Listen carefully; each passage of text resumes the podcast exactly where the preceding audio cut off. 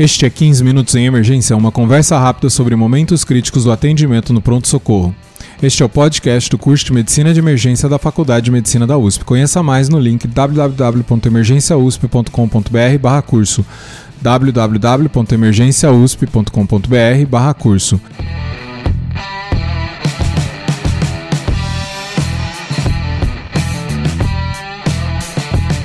Este é o episódio 104 e vamos falar de afogamento. Eu sou o Dr. Júlio Marchini, está aqui comigo o Dr. Felipe Bortoleto. Dr. Felipe é médico residente, terceiro ano em medicina de emergência aqui do serviço e ele também é instrutor do AWLS Advanced Wilderness Life Support. Tudo bem, Dr. Felipe? Tudo bom, professor? Bom, bom dia a todos aí sempre que fala de afogamento, a gente começa na prevenção. Exatamente. Então, até seguindo os próprios guidelines da Sobrasa, né, que é uma das principais instituições a nível mundial, né, uma instituição brasileira que tem como missão é, tanto prevenir quanto orientar ou a prevenção e, e, o tratamento, as condutas diante do afogamento. Então, eles é, trouxeram até uns dados recentes do ano passado. É, é fundamental falar sobre prevenção né, no, do afogamento. Afinal de contas, tem aí, citando alguns dados, 16 brasileiros morrem diariamente por afogamento. Né? Então, principalmente em águas doces. É, durante a pandemia, se tornou a principal causa de morte em crianças de 1 a 4 anos e a segunda causa de mortes em crianças de 5 a 9 anos. Acho fundamental, antes de falar de classificação, falar de prevenção.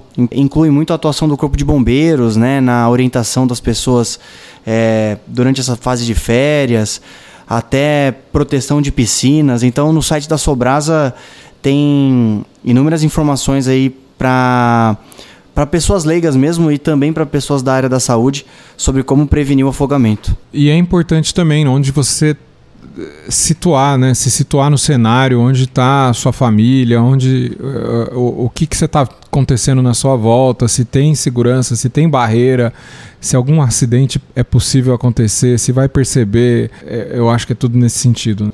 Não, com certeza.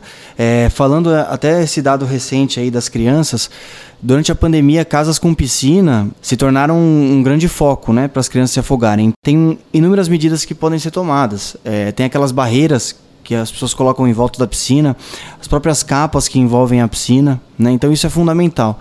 Quando a gente fala de praia, não só o, o guarda-vidas, o salva-vidas que está ali orientando, mas também se, se, atentar às sinalizações das placas, onde tem corrente de retorno, onde ah, aquela, aquelas ondas mais altas, assim, a pessoa às vezes não tem tanta segurança com, com natação, então sempre tem que tomar um pouco de cuidado, é, até quando você está com crianças e adolescentes, né? É, um ponto importante também, até no período de férias, as pessoas acabam ingerindo bebida alcoólica e se sentem corajosas a entrar no mar, então tem que tomar muito cuidado com isso para a gente evitar, aí falando do pré-evento, né, já evitar que o afogamento aconteça. Bom, mas o evento vai acontecer. Como que o, o emergencista ajuda aí no, no momento do afogamento? Então, a atuação do emergencista, ela está em dois momentos, né? Então, a gente falou de pré-evento, que aí entra a prevenção. O evento em si, o corpo de bombeiros acaba atuando na maior parte, porque eles que vão até a vítima e tem uma série de manobras e técnicas para você resgatar aquela vítima. Né? Então, isso é até uma orientação para nós emergencistas e quem atua no pré-hospitalar tomar muito cuidado para abordar a vítima afogada, porque muitas vezes a vítima pode te afogar e aí se tornam duas vítimas.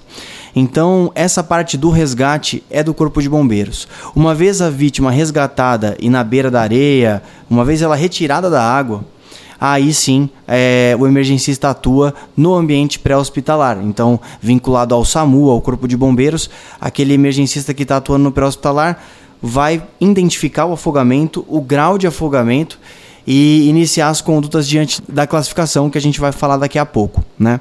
O emergencista também vai atuar no intra-hospitalar, então, uma vez aquela vítima sendo resgatada, ela vai chegar no ambiente intra-hospitalar, muito provavelmente pela sala de emergência e é função do emergencista classificar aquele afogamento, identificar a história, se teve trauma, não teve trauma, atuar diante ao grau de afogamento que ele está exposto. Bom, aí você está falando um evento na praia, no mar.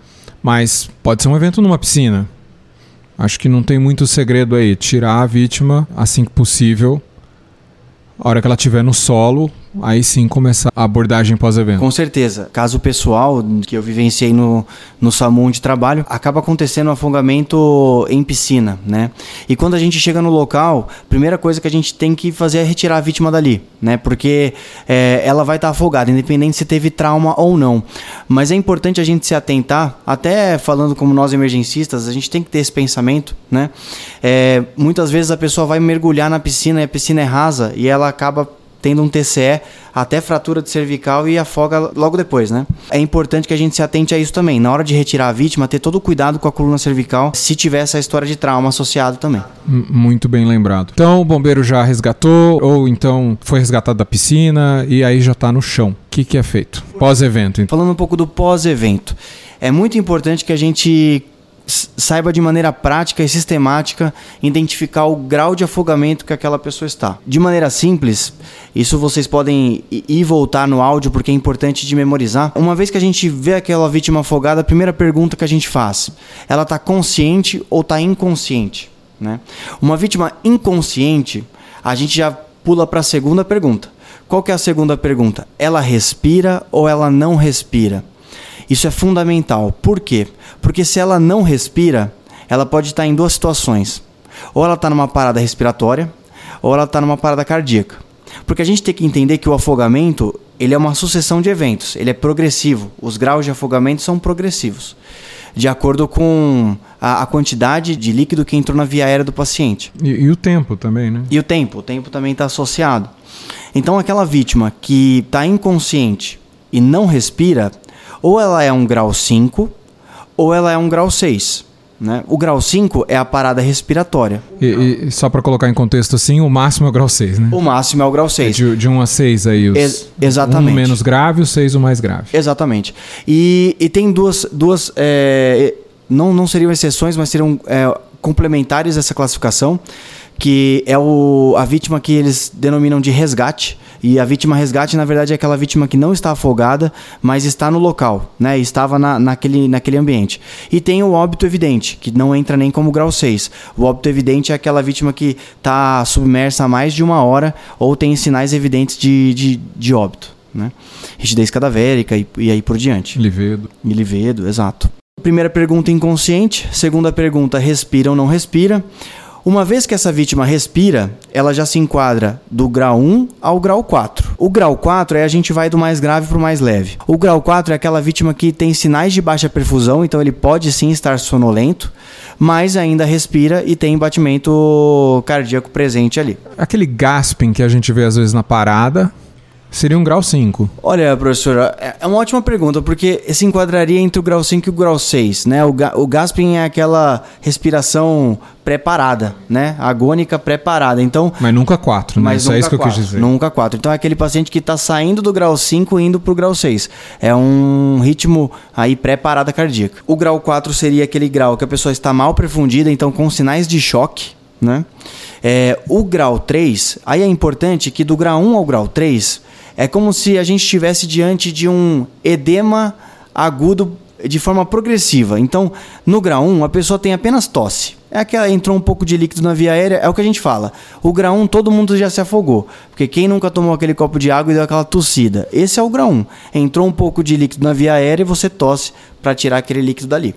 O grau 2, a pessoa já tem sinais de congestão. Então, como que você vai avaliar isso?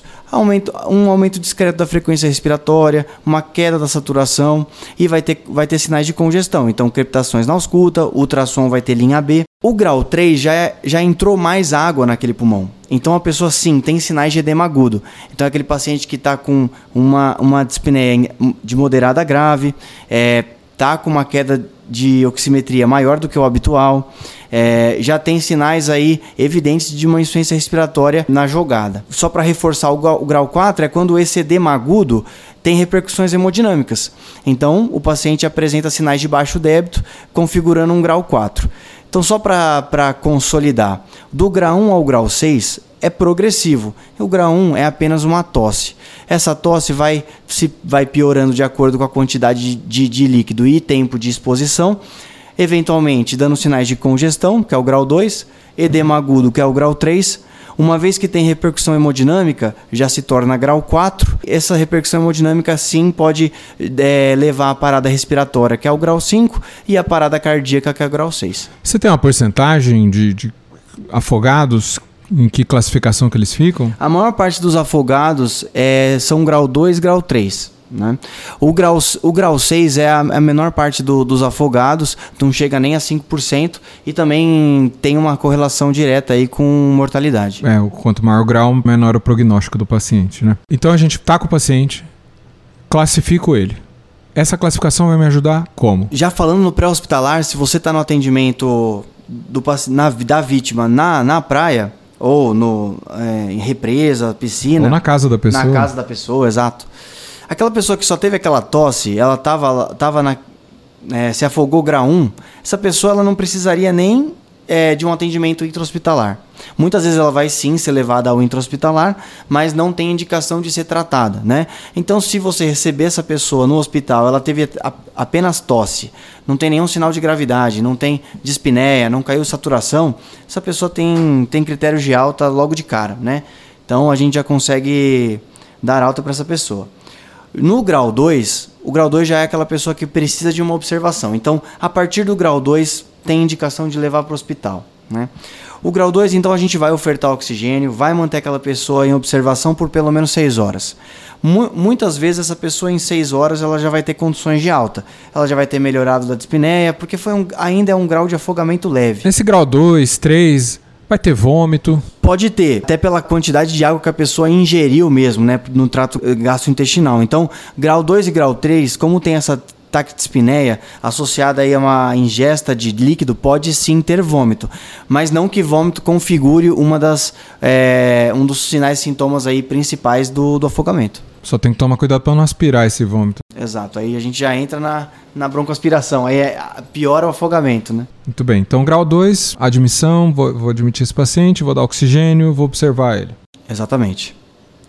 No grau 3, aí aquele paciente, como a gente reforçou na classificação, está em edema agudo. Então, sim, tem estudos aí recentes que, que mostraram benefício da ventilação não invasiva para esses pacientes. Claro que ainda é muito discutido porque não é estudo randomizado, não é meta-análise, mas é, esses pacientes que estão em, em edema agudo, a gente poderia fazer a ventilação não, não invasiva e claro que se refratário, se ele tiver numa insuficiência respiratória, refratar essas medidas, aí sim a gente tem que prosseguir para intubação orotraqueal. Então, o paciente grau 3 já é aquele paciente que vai ter indicação de uma internação em UTI para suporte ventilatório, né? Tanto ventilação não invasiva ou intubação. Uma pergunta bem frequente: ah, mas e os diuréticos, né? Então vamos, vamos manejar, vamos vasodilatar igual um edema agudo? Não não tem benefício de, de tratar esse paciente, porque a, na fisiopatologia a origem da, da, da doença é outra. Né? Então, é, a gente tem que fazer pressão positiva e esperar mesmo. É uma conduta mais observacional e de suporte clínico do que outras medidas para vasodilatação e, e diurético terapia.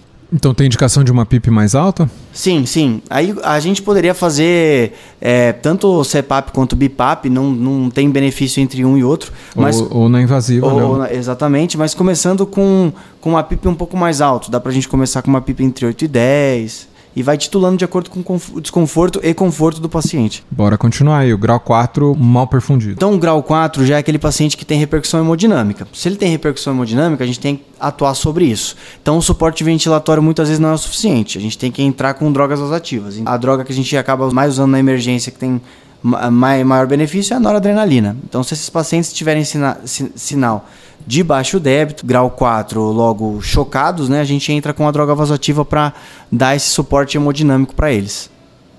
Esses pacientes, Júlio, só para complementar o grau 4, a maior parte deles vão acabar, vão acabar precisando de uma intubação orotraqueal. Como a insuficiência respiratória levou a, um, a, uma instabilidade hemodinâmica, muito provavelmente esses pacientes vão estar sonolentos, não vão estar protegendo muito bem via aérea e a, e a intubação também a, vai auxiliar na, na, mecânica ventilatória. Ajuda a aspirar? Não ajuda a aspirar. Não tem como a gente tirar o, o líquido dali. O que acontece no afogamento? Na fisiopatologia, tanto água salgada quanto em água doce, né? E não tem diferença, assim, se discute muito na literatura se a fisiopatologia de um e outro muda por conta da osmolaridade, né? É, essa era a próxima pergunta. Então não tem muita diferença, né? O que os estudos mais recentes mostraram é que não tem muita diferença você estar afogado em água doce ou água salgada, né? Mas de qualquer maneira, essa água ela vai acabar lavando o surfactante e ela se mistura com o surfactante pulmonar e, e tanto que você pode até ter aquela espuma, né? Tem os graus de espuma que os bombeiros são craques em acertar que eles acabam falando que o paciente grau 3 tem espuma até acima do nariz, o grau 2 é só aquela espuma ao redor da boca.